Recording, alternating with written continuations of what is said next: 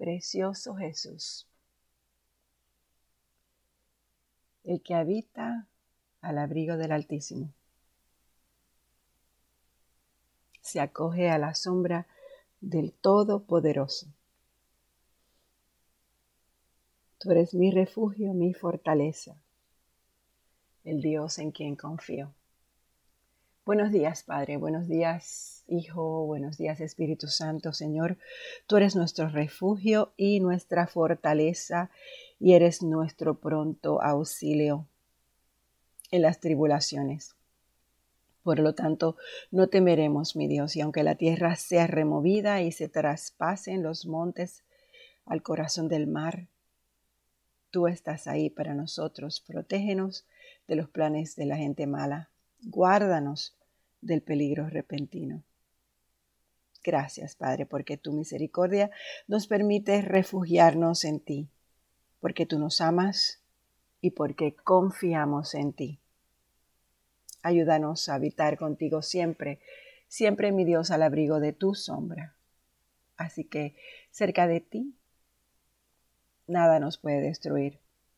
Gracias por tus promesas de protección que nos ayudan a dormir en paz durante la noche, que nos ayudan a experimentar un lugar de descanso cuando abrimos nuestros ojos en la mañana. Gracias, mi Dios, gracias, gracias. Bienvenido Espíritu Santo, ayúdanos a comprender, disfrutar y ser transformados a través de la lectura de tu palabra. Bueno, mis hermanas, volvemos, continuamos con la lectura de la palabra. Estamos en el Éxodo 15 y vamos a comenzar en el versículo 22. Ya dejamos atrás a Egipto, ya cruzamos el mar en tierra seca, ya a nuestros lados vimos la muralla del mar como si fuesen dos grandes paredes protegiéndonos y vimos como el Señor dentro de su poder, de su inmenso poder, cubrió a, los, a los egipcios y a, y a todas las carretas de los egipcios que venían detrás de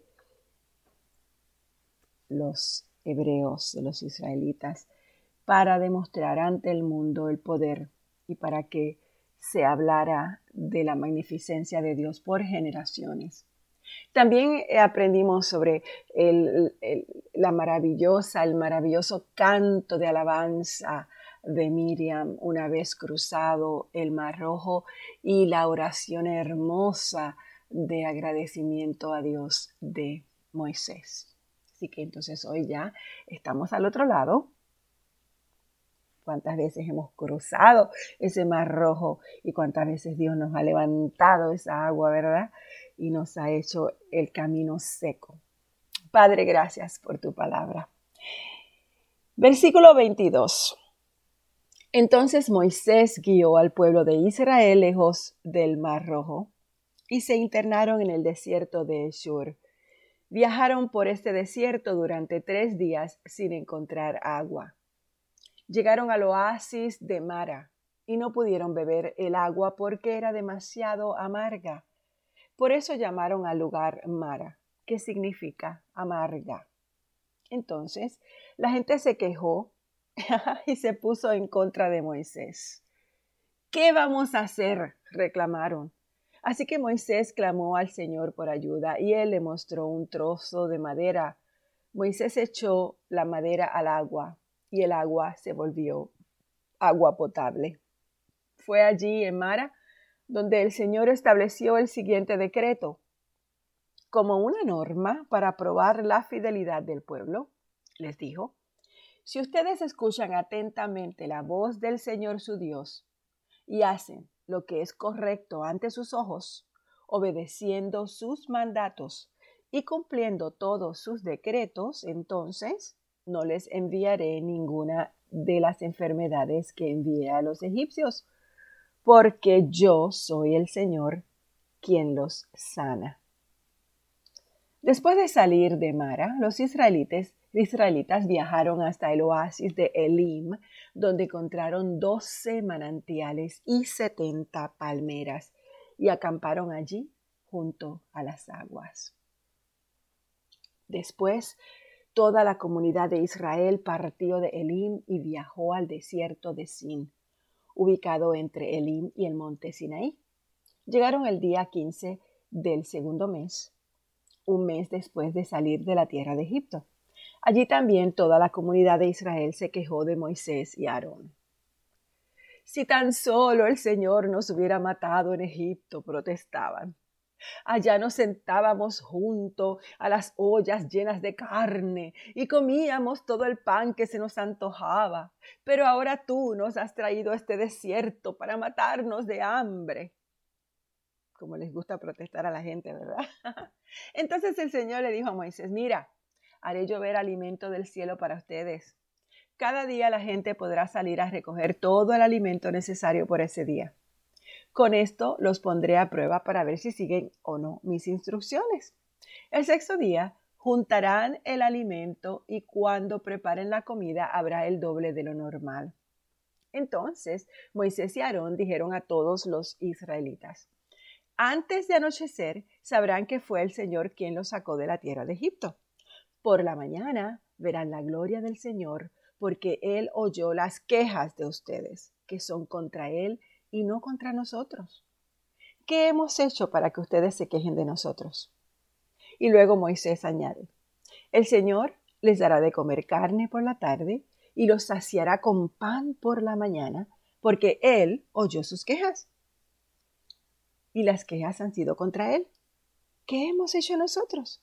Así es, las quejas de ustedes son contra el Señor, no contra nosotros. Yo voy a repetir esto porque alguno de nosotros necesita escuchar esto en el día de hoy. El Señor les dará de comer carne por la tarde y los saciará con pan por la mañana, porque Él oyó todas sus quejas contra Él. ¿Qué hemos hecho nosotros? Así es, las quejas de ustedes son contra el Señor. Las quejas de ustedes son contra el Señor, no contra nosotros. Meditemos sobre, sobre las quejas nuestras, ¿no? Después Moisés le dijo a Aarón, anuncia lo siguiente a toda la comunidad de Israel. Preséntense ante el Señor porque Él ha oído sus quejas. Mientras Aarón hablaba, toda la comunidad de Israel miró hacia el cielo y allí pudieron ver la imponente gloria del Señor en la nube. Luego el Señor le dijo a Moisés, He oído las quejas de los israelitas, ahora diles, por la tarde tendrán carne para comer y por la mañana tendrán todo el pan que deseen. Y así ustedes sabrán que yo soy el Señor su Dios. Esa tarde, una cantidad enorme de codornices que cubrieron el campamento, y a la mañana siguiente los alrededores del campamento estaban húmedos de rocío y cuando el rocío se evaporó la superficie del cielo quedó cubierta por copos de una sustancia hojaldrada y fina como la escarcha. Los israelitas quedaron perplejos al ver eso y se preguntaron unos a otros, ¿qué es eso? ¿Por qué no tenían idea de lo que era. Entonces Moisés les dice, este es el pan que el Señor les da para comer. Estas son las instrucciones del Señor. Cada grupo familiar juntará todo lo que necesite. Recojan dos litros por cada persona en su carpa. Así que los israelitas, israelitas hicieron lo que se les dijo. Algunos recogieron mucho, otros solamente un poquito, pero cuando lo midieron cada uno tenía justamente lo necesario. A los que recogieron mucho, nada les sobró. A los que recogieron solamente un poquito, nada les faltaba. Cada familia tuvo justamente lo que necesitaba. Entonces Moisés les dijo, no guarden nada para el día siguiente. Sin embargo, algunos no hicieron caso y guardaron un poquito hasta la mañana siguiente. Pero para entonces se había llenado de gusanos y apestaba. Y Moisés se enojó muchísimo con ellos. Después de este incidente, cada familia recogía el alimento cada mañana conforme a su necesidad. Cuando el sol calentaba, los copos que no se habían recogido se derretían y desaparecían. El sexto día recogían el doble de lo habitual, es decir, cuatro litros por persona en lugar de dos. Entonces los, todos los líderes de la comunidad se dirigieron a Moisés en busca de una explicación y él les dijo, esto es lo que el Señor ha ordenado. Mañana será un día de descanso absoluto, un día sagrado de descanso, reservado para el Señor. Así que horneen o hiervan todo lo que necesiten y guarden para mañana lo que les sobre. Entonces ellos dejaron un poco aparte para el día siguiente, tal y como Moisés había ordenado. Al otro día la comida sobrante estaba buena y saludable, sin gusanos y ni mal humor, ni mal olor.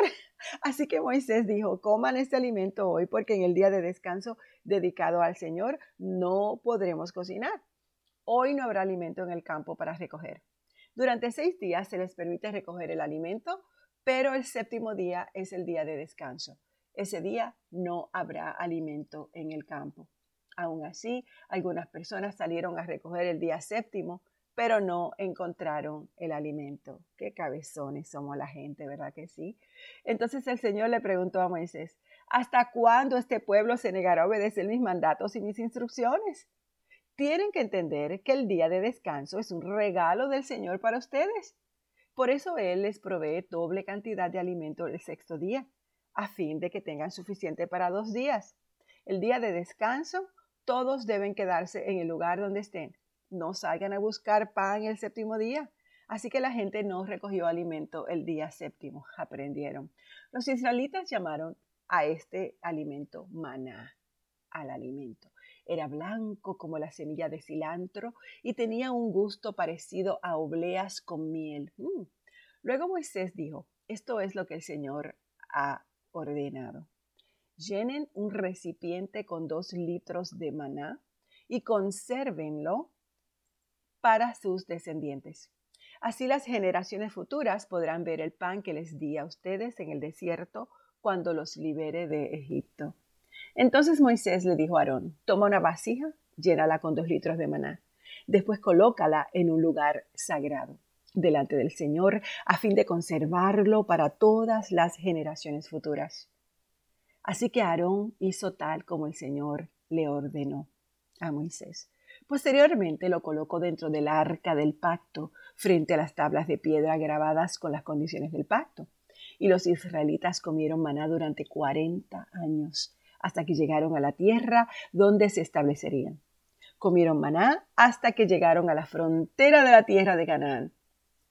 El recipiente utilizado para medir el maná era un gomer, que era la décima parte de un efa. Esto equivalía a dos litros.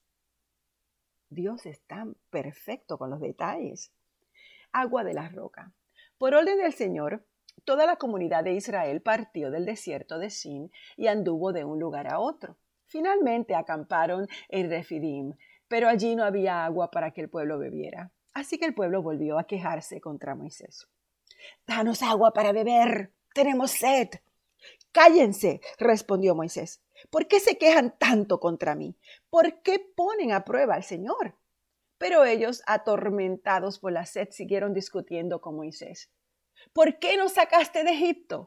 ¿Quieres matarnos de ser a nosotros, a nuestros hijos, a nuestros animales? Entonces Moisés clamó al Señor. ¿Qué hago con este pueblo? Están a punto de apedrearme. El Señor le dice a Moisés.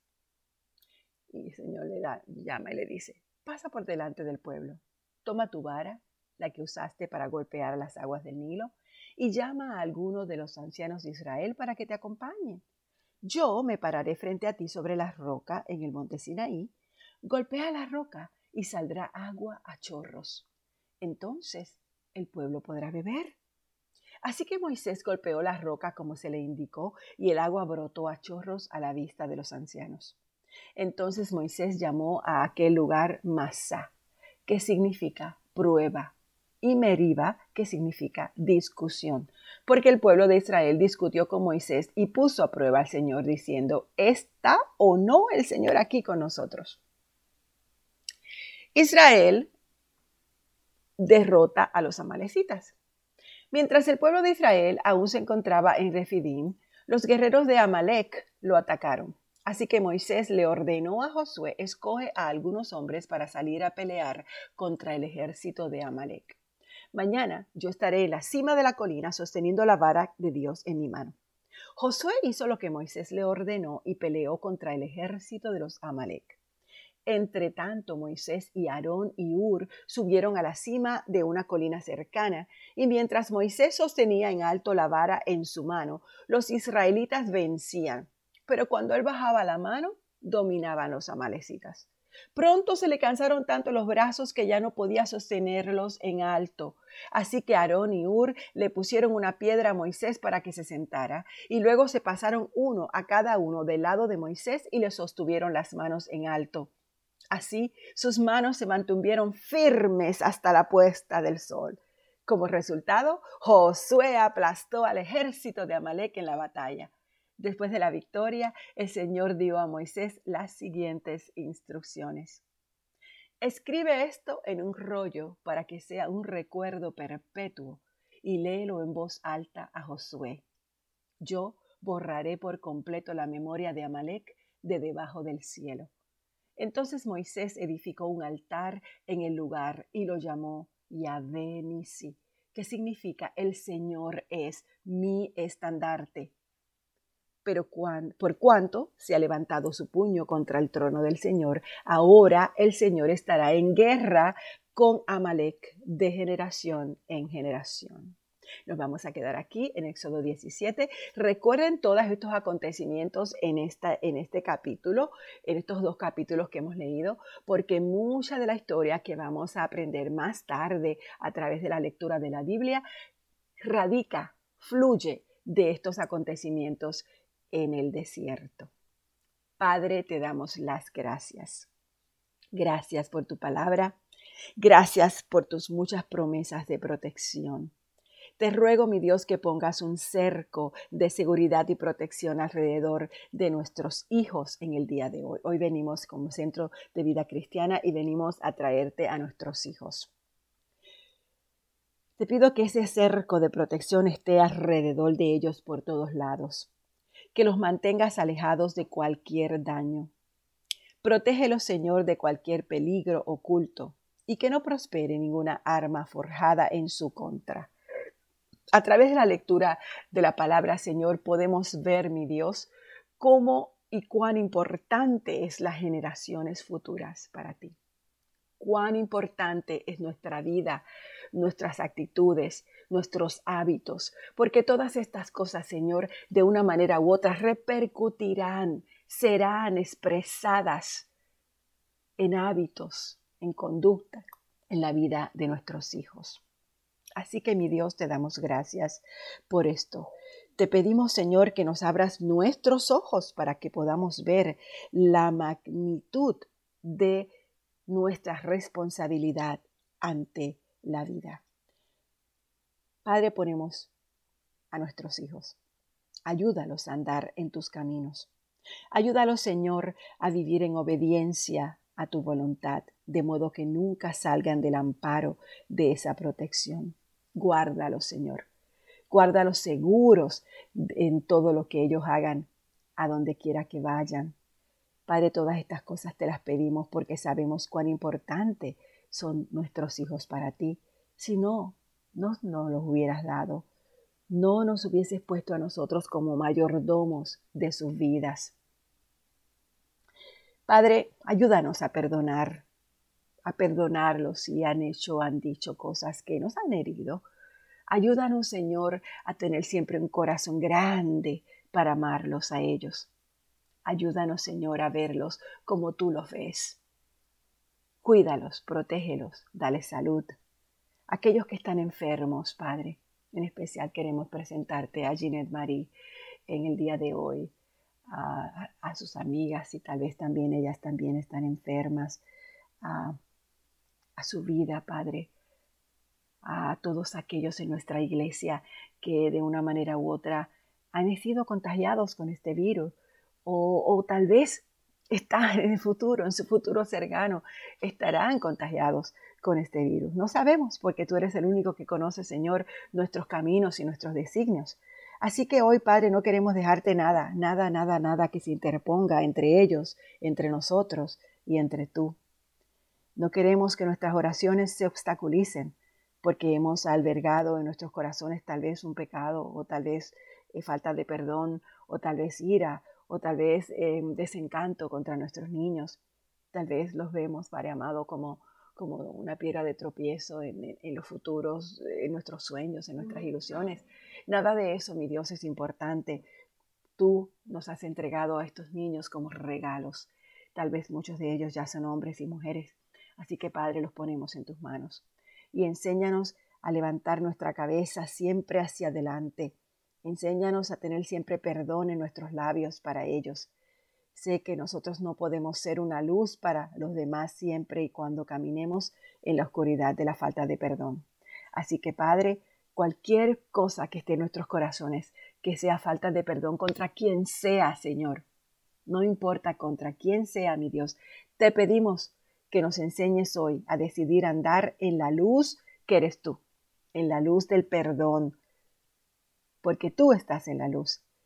Y enséñanos a ser limpios de esa falta de perdón en nuestros corazones. Enséñanos a hablarle a nuestros hijos, hablarle a las personas que necesitan de nuestro consejo en amor, en luz, en perdón, en misericordia, en magnificencia, Señor. Padre, el día de hoy el Centro de Vida Cristiana te necesita más que nunca para que nuestras oraciones vayan derechito, derechito a tu corazón. Así que Señor, te damos gracias. Gracias por este nuevo día. Gracias por quien eres. Gracias, Padre amado, por tus bendiciones. Gracias por tus misericordias nuevas y renovadas en nuestras vidas. Todo esto, Padre, lo presento a tus pies, Señor, a los pies de tu Hijo amado. Amén.